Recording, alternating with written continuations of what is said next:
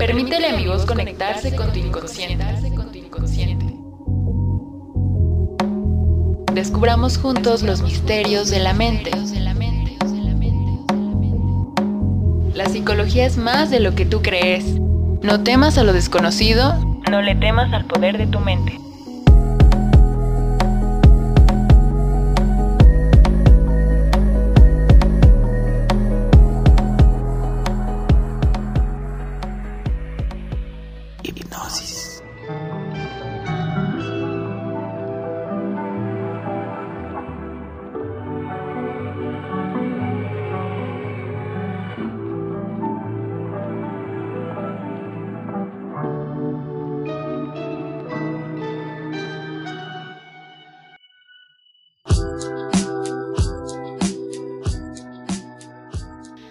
¿Qué tal? Bienvenidos, bienvenidas. Yo soy Cristina Saldaña y estamos en un nuevo episodio de Hipnosis.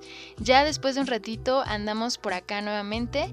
Me alegra y me da mucho gusto que me estés acompañando una vez más. Hoy tengo un invitado muy especial, psicólogo, terapeuta, maestro. Está con nosotros Mario Maldonado. Bienvenido, ¿cómo estás? Hola Cris, ¿cómo estás? Pues un gustazo estar aquí en esta ocasión y a ver qué pasa, a ver qué les parece este tema que te solicitaron en redes sociales. Así que tú nada más me das pie y nos arrancamos cuando gustes. Muchísimas gracias de nueva cuenta. Muchas gracias por acompañarnos. Yo sé que esta plática va a ser muy fructífera y estoy segura que así será para todas las personas que nos estén escuchando. Para iniciar me gustaría decir que esta ocasión quise hacer algo nuevo. Realicé una pequeña encuesta en mis redes sociales dando tres temas a elegir. Y el que obtuvo más votos y por ende ganó fue el tema de temor al compromiso y miedo al rechazo. Es por eso que en esta ocasión vamos a dialogar sobre este tema. Quiero preguntarte a ti, ¿alguna vez has tenido temor al compromiso o miedo al rechazo? Si es así, te invito a que te quedes porque este programa seguramente te va a interesar.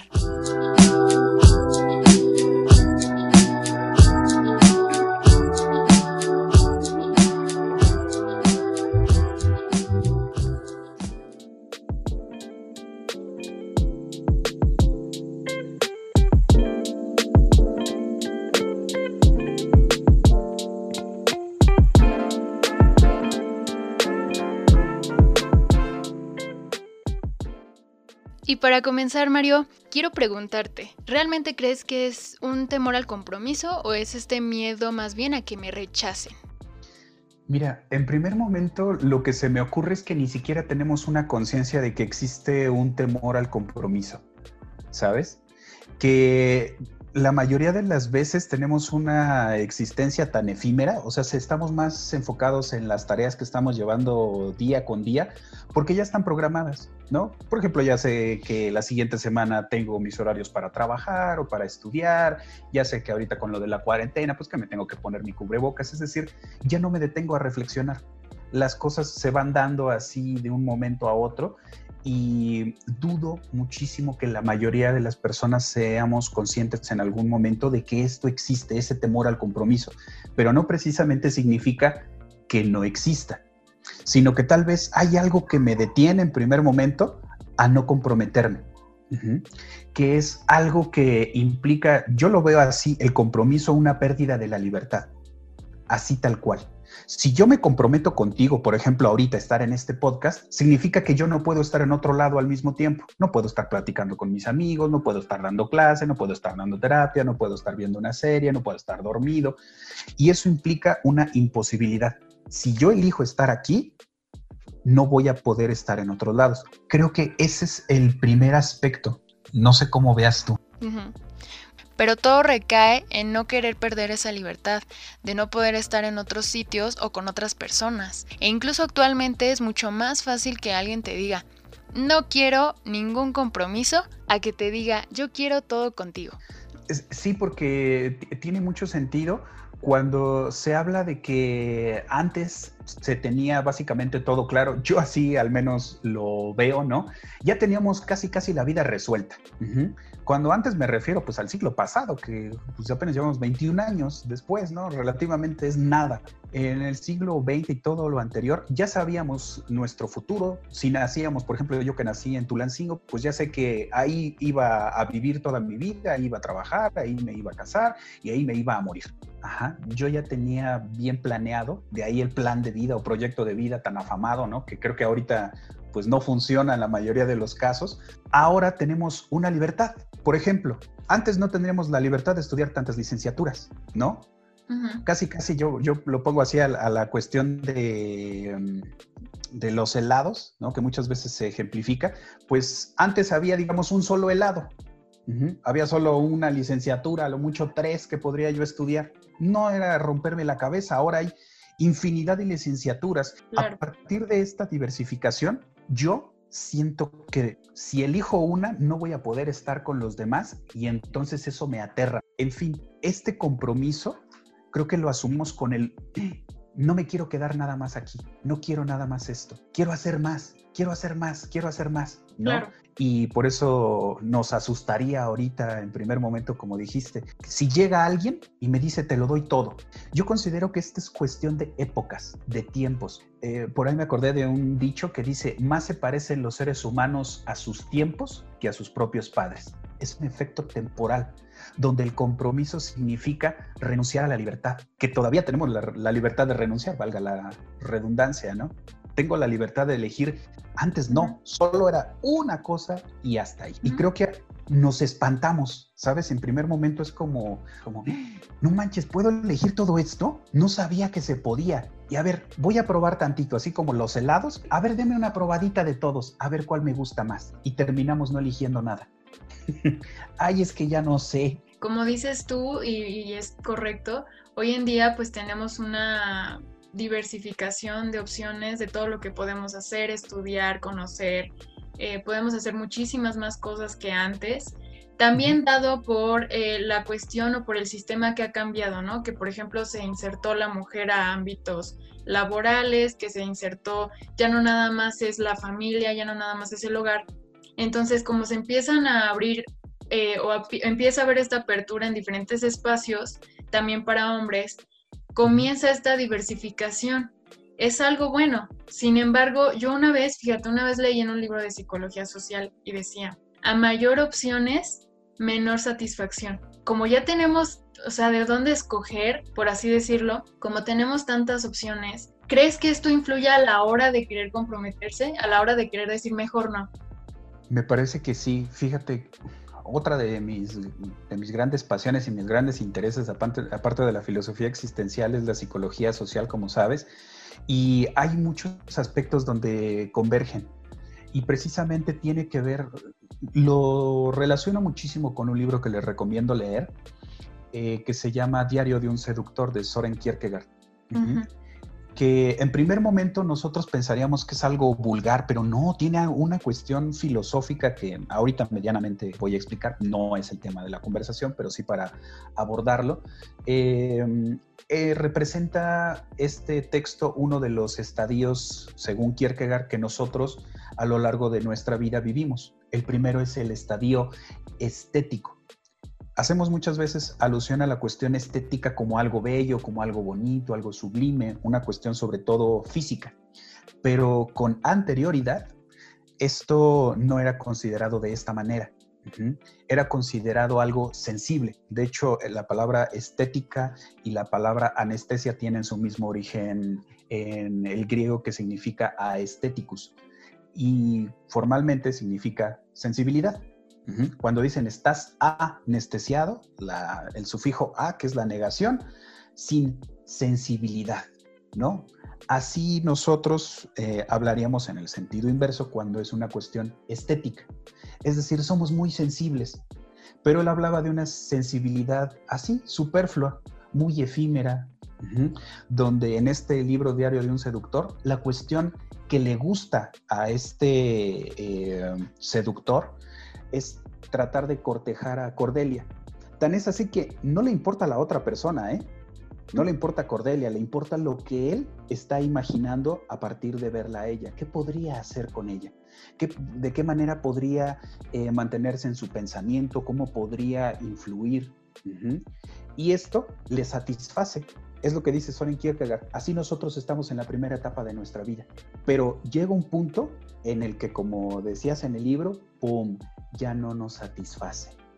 O sea, se no es suficiente como cuando nos compramos una nueva compu o compramos una nueva cosa para nuestra casa o nos compramos una nueva ropa o estamos con una nueva pareja o conocimos a una nueva persona. Es algo agradable, algo grato, pero es efímero la mayoría de las veces. Pasa, ¿no? Ya a la semana, si nos compramos un celular, primero sí lo cuidamos y ya después al mes, a la semana ya lo estamos aventando, ya hasta se nos cae, ah, luego me compro otro. Es decir, ya no me importa el objeto, solo me importó en medida de lo que obtenía yo, de qué pasaba conmigo en relación a ese objeto algo que, me, que mencionaste y, me, y de hecho puedo hacer una analogía es la tecnología de hoy en día, como decías, compro un teléfono, lo cuido una semana, pero ya después lo aviento, ya no trato de cuidarlo y eso pasa en las relaciones. O sea, al principio tratas de dar todo, pones lo mejor de ti, pero ya después se te olvida eso. Entonces, de alguna forma, la relación se va fracturando. Hoy en día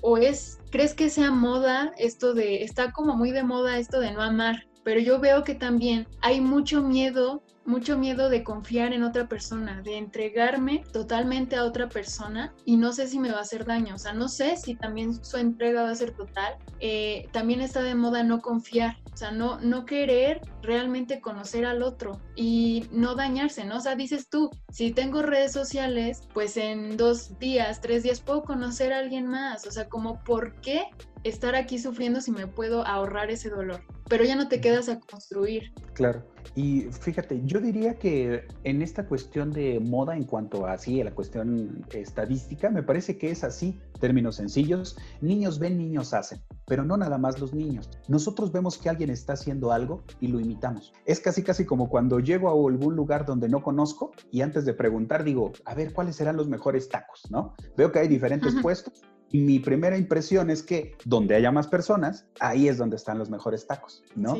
El amor, digo, existen diversas eh, formas de concebirlo, pero en todas y cada una de ellas precisamente conlleva un compromiso. No como tal una etapa de enamoramiento, no, el amor, ya el apego como tal. Imagínate, yo cómo voy a estar contigo tanto tiempo, o sea, pretendes que yo dedique mucho tiempo, muchos días de mi vida a estar contigo y si luego tú te vas, todo esto es o bien... Te aburres, ¿no? También. Sí, claro. Es como, a ver, ¿con qué moneda me vas a pagar? Puede ser que en algunos casos lo hayamos visto con papá, con mamá o algunas personas cercanas, o lo hayamos vivido en experiencia, en experiencia propia. La traición. Porque cuando esta persona por X o Y situación se va, significa que no nada más se va y ya, sino que se van mis esperanzas, se van mis proyectos de vida, se van todas esas horas de anhelo, todas esas horas de sufrimiento, todas esas horas de amor, todas esas horas de sexualidad, de sensualidad, y comienza el, ¿para qué lo voy a hacer? Si puede terminar igual que antes. Y esto se va contagiando, porque no somos los únicos. Y creo que también eh, la cuestión de compromiso conlleva en consecuencia en esta ruptura de las relaciones sociales una cuestión de dolor. Y no queremos el dolor, tratamos de darle la vuelta. Es como si fuéramos en una calle, ¿no? Y vemos el bache, pues nadie quiere pisar el bache, lo vamos a esquivar. Así el dolor es como un bache en nuestra vida que no, no queremos volver a pisar. Lo relacionamos así, siguiendo esta metáfora, esta metáfora. Como no quiero pisar más baches, pues mejor me quedo donde estoy. Es decir, ¿para qué me comprometo? Pues mira, tenemos relaciones sexuales tú y yo, nos abrazamos, nos besamos y ya. Pero, oh sorpresa, cuando nuestra vida realmente necesita algo más que ese apoyo superficial, y ahí es donde nos vemos y ¡pum! encontramos ese vacío del que hablabas. Por eso no nos extrañe que nos sentamos así, solos. Así. Pero de, de pronto un día te despiertas y dices, realmente es lo que quiero. Y algo que aparece muy usualmente o he escuchado es este como miedo a lo desconocido, ¿no? Como no tengo certeza de, pues como para qué. Y también es este miedo a sufrir, el miedo al abandono, el miedo de yo te, yo inserte en ti o yo invertí en ti tantas, tantos proyectos de vida, tantos planes, y de pronto te vas y me dejas que voy a hacer yo. O también vienen estas experiencias pasadas de que no resultó y piensas que va a ser igual. Eh, y de alguna forma es irónico, es chistoso porque tú dices, va a ser igual y es igual, pero porque tú mismo estás programado para que así sea. O, por ejemplo, las personas que incluso también tienen experiencias pasadas, ¿no? Como mamá y papá se divorciaron, como por qué el amor tendría que funcionar conmigo. Y voy, a retomar una cuestión aquí eh, acerca de la confianza eh, que mencionaste. Hay algo muy paradójico, siempre queremos que la confianza la empiece a dar el otro. Sí. O sea, si yo para ti, no, a ver, pero antes de cualquier cosa, mira, Cris, este, tú primero confías en mí, ya luego veremos. ¿Cómo pretendo yo desde luego, estas son preguntas retóricas porque sabemos que es imposible y si es así, pues que nuestros este, eh, escuchantes nos lo hagan saber. ¿Cómo pretendemos tener una persona ahí con la que podamos confiar si yo no confío en ella? ¿Cómo pretendo tener una persona que esté ahí si cuando estamos físicamente yo estoy eludiéndola o bien con la tecnología, ya sea principalmente el celular, o bien pensando en la siguiente persona que voy a ver. No estás, a veces ni siquiera estás presente en el momento, ¿no? O sea, creo que todos hemos cometido ese error de estar con alguien, oye, ya deja el celular, por favor, necesito que pongas atención. Ese, eh, fíjate, no es el celular, es ese respeto hacia mí, hacia el tiempo que te estoy dando y que para mí es importante porque significa que me, me pones atención y que me quieres y que realmente te importa lo que te estoy diciendo. También es esa cuestión, como tú lo acabas de decir, primero quiero que el otro confíe, pero yo no. Y a veces el error también es no, no hacer que la otra persona confíe en ti, porque una cosa son, son palabras, ¿no? O sea, confía en mí, ta, ta, ta, pero las acciones demuestran otra cosa. Esto que acabas de mencionar, ya lo decía Kierkegaard, dice, la verdad está en el acto mismo. Si yo te digo que confíes en mí, eso son palabras. Lo, ay, es que ya no me quiero levantar tarde. No, si quieres, si no, ya no lo harías. Ahí está la evidencia. Es siempre ir ahí tanteando el terreno. Somos muy temerosos. El punto es que nunca les doy la confianza, pero tampoco nos ponemos a reflexionar. Yo les estoy brindando esa confianza a las demás personas, porque está muy chido, ¿no? El hecho de siempre estar hablando de los demás, los demás, los demás. Sí, claro, pero y nosotros, es lo que te decía al inicio, la reflexión, el autoconocimiento, no tenemos un autoconcepto claro.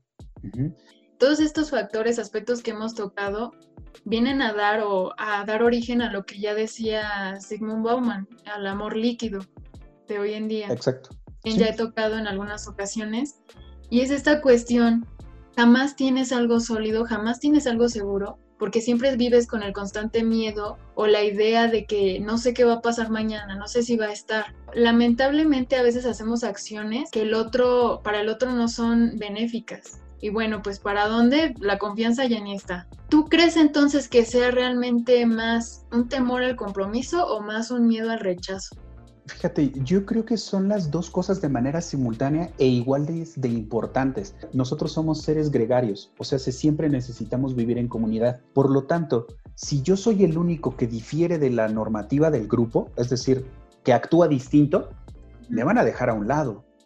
A nadie le gusta que lo dejen a un lado. Pues imagínate, es la antiexistencia, o sea, tú no eres nada. Rechazo, totalmente. Y a nadie por naturaleza nos gusta. Esa cuestión, esa seguridad de yo no necesito a nadie y demás, es una falacia. Sí necesitamos a los demás. A menos de que tú te hagas tu ropa, cocines, siembres y demás, aún así estarías en relación con los demás. A mí de verdad me causa una, una controversia hecho de en Facebook que le ponen amigos. No son tus amigos, ni te acordabas de él hace años hasta que te envió la solicitud, pero creemos que esto es real. No sé si hayas visto los estudios del suicidio van en aumento. ¿Por qué? Por ese rechazo. ¿no? El decirle, ay, estás fea, ay, tus ojos no están bonitos, ay, tu nariz X. O sea, hay un rechazo. Eso me impacta quieras o no. Esto que mencionas de las redes sociales sí es muy, muy importante. Las personas hemos eh, dado apertura a que también nuestra ansiedad crezca. Ya lo diría el conductismo, ¿no? Es un reforzamiento, estar recibiendo reacciones. O sea, realmente lo que veo en la pantalla lo puedo tocar. Es chistoso, ¿no? Que, que en esta red social te pongan amigos, pero realmente hay veces en que no has cruzado ni dos, tres palabras con una persona. Me habla mucho del tipo de vínculos que estamos formando el, el día de hoy, efímeros, como que hoy estoy aquí, pero mañana quién sabe. Apostaría lo que fuera porque la mayoría de las personas con las que convivimos nos van a decir que no, que sí son lazos fuertes y que sí son lazos firmes. Todo esto hasta que se confronta uno con la realidad. Te voy a enseñar las fotografías, pero no donde salgo feo, no donde este no es mi mejor perfil. Te voy a enseñar las fotos que yo quiero que tú veas. O sea, esto es una apariencia y creemos que eso somos realmente, como decías. ¿Eso es real? ¿Eso lo tienes aquí? ¿Eso es en serio? Sí. Y lo podemos manipular totalmente como queramos, ¿no? O sea, mostrar lo que queramos, hacer lo que queramos. Porque necesitamos esa aceptación del otro. Necesito que los otros me reconozcan. Exacto. Y cuando no ocurre ese reconocimiento, ¡pum!, me voy. He visto, por ejemplo, a, algunas personas que suben la fotografía en la mañana y en la noche, ay, nada más llevo 15 likes. O sea, es mantenerte ahí a la expectativa. ¿Tú crees que vales en cuanto a los likes? Justo hay un capítulo de Black Mirror, creo que es el primero de la tercera temporada, si no mal recuerdo, que las ponen ahí las cinco estrellitas de muchas gracias, la tienen en la gasolinera y ¡fin! Tus cinco estrellas, ¿no? Sí, ese sí lo he visto, sí. Así. Total así de ridículo me parece que es esa manera en la cual nos estamos viviendo, que insisto, con esto de ridículo no es algo ofensivo, porque de verdad esto es real.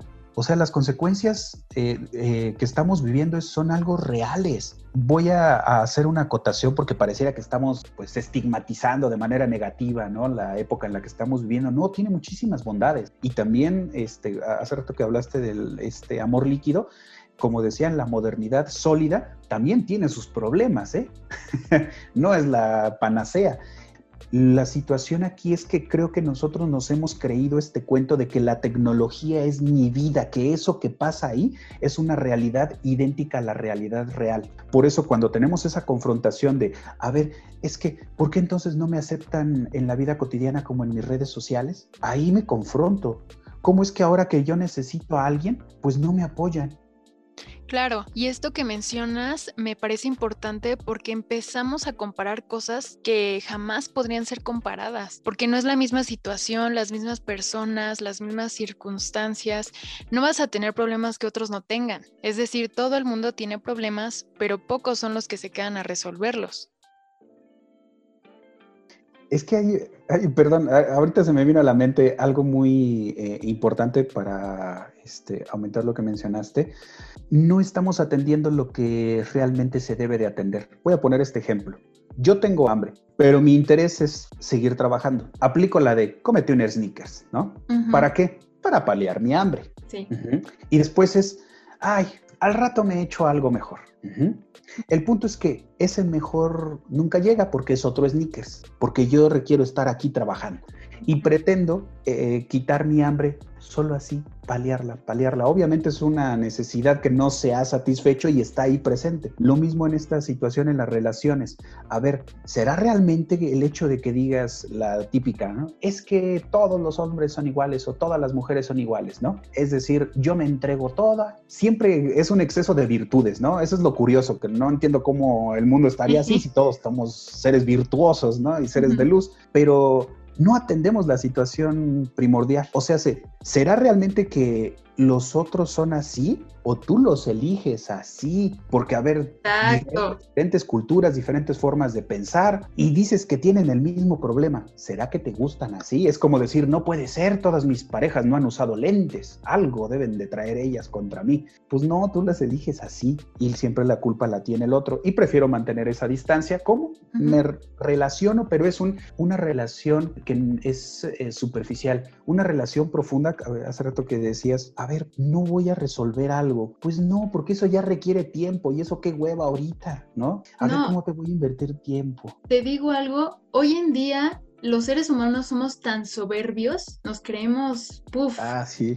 que decimos, no, yo me relaciono contigo, salimos, ta, ta, ta, pero emociones no. Creemos que las emociones las controlamos así porque pues, si quiero la conecto, ¿no? Como el teléfono, si quiero la activo. Y, y, y caemos en este juego de que no es así, esas cuestiones nacen. Entonces, ya, ¿qué pasa cuando de repente veo y digo, chin, o sea, ya estoy bien entrada aquí, ya estoy bien entrado. Sí. Entonces sí. Nos vamos al otro extremo, muy probablemente, donde yo no pretendo dejar esto que tengo por no adquirir otros compromisos.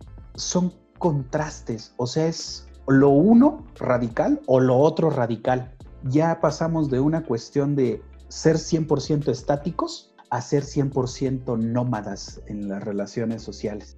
Y voy a, traer a colación un libro también de Patrick Susky, no sé si lo hayas leído, de La Paloma. No les voy a contar mucho, ni pretendo hacer spoiler, pero hay un punto en el que este personaje, que solamente se ha dedicado durante 40 años a un mismo trabajo, y de repente, ¡pum!, dice que despierta y dice, no puede ser, perdí 40 años de mi vida haciendo lo mismo, ¿cómo? ¿Y los sueños y los anhelos, dónde quedaron?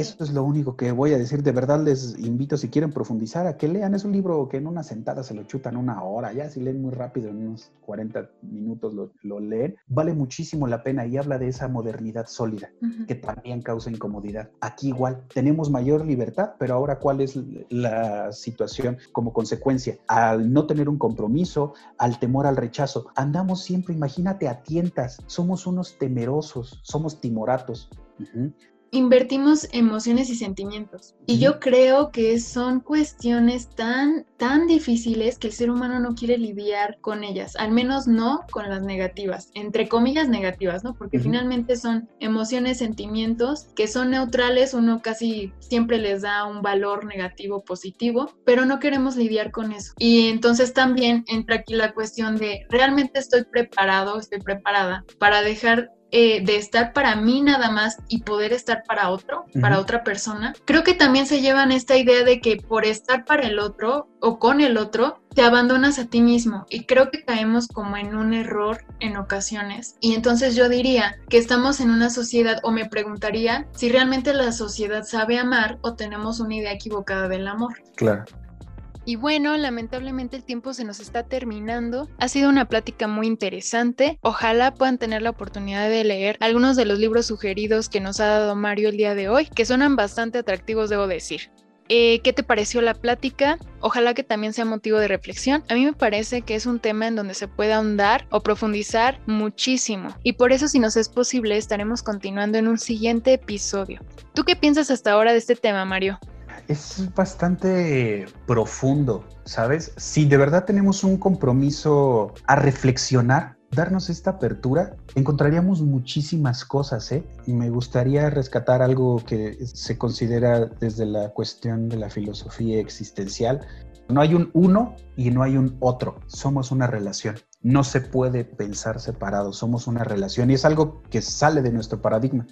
Ahorita tú y yo somos una relación no podemos estar. Quienes nos, escuchen estarán también en relación de lo que hemos dicho. Esto es lo que podríamos descubrir si nos atrevemos a pensar, pero ya nadie piensa porque pues pensar muchas veces nos lleva a darnos cuenta de esto, de que tenemos miedo, de que las emociones realmente están ahí. Es como deshumanizarme. Díganme cómo se podrían deshumanizar. Hasta ahorita ni la psicología ni ninguna otra ciencia social ha logrado descubrir eso. En ningún momento eso no es posible. Creo que tengo un control sobre mí. No es cierto, está en evidencia de que no es así, pero aquí la situación es que motiva a querer yo tener ese control. Muchas veces es el miedo. Todo esto será interesante que pudieran reflexionarlo. De verdad es una invitación muy cordial. Creo que estos espacios eh, son propicios para pensar de una manera distinta y salirnos de la moda o de la norma. Esto es creo que algo que nos haría eh, muchísimo eh, bien, diría, no como algo lindo, algo bonito, no, sino de verdad una conciencia que nos lleve a trascender lo que tenemos hasta el momento. Claro. Muchísimas gracias Mario por tu tiempo. Sin duda una plática muy interesante, muy reflexiva. Esperemos podamos continuar en un siguiente episodio. Y dinos por favor, ¿en dónde te podemos encontrar? Ah, mira, pues eh, me podrían encontrar en redes sociales, en Facebook, eh, como psicólogo y terapeuta Mario Maldonado, o bien este, en mi número personal, que igual me podrían mandar un mensaje, que sería el 771-726-8789, o quienes eh, prefieran mandarme un correo, que casi ya no se acostumbra, pero pues igual habrá alguna persona, ¿no? todo junto en minúsculas sería Mario Maldonado 081 arroba gmail.com. Ahí con gusto. Perfecto. Muchas gracias por la información. Ojalá se animen a reflexionar, a pensar más sobre este tema que sin duda alguna nos afecta a cada uno, ya que estamos en esta época que muchos llamarían modernidad líquida. A mí me dio mucho gusto que me acompañaras en este episodio y espero que nuevamente podamos reunirnos en una siguiente ocasión.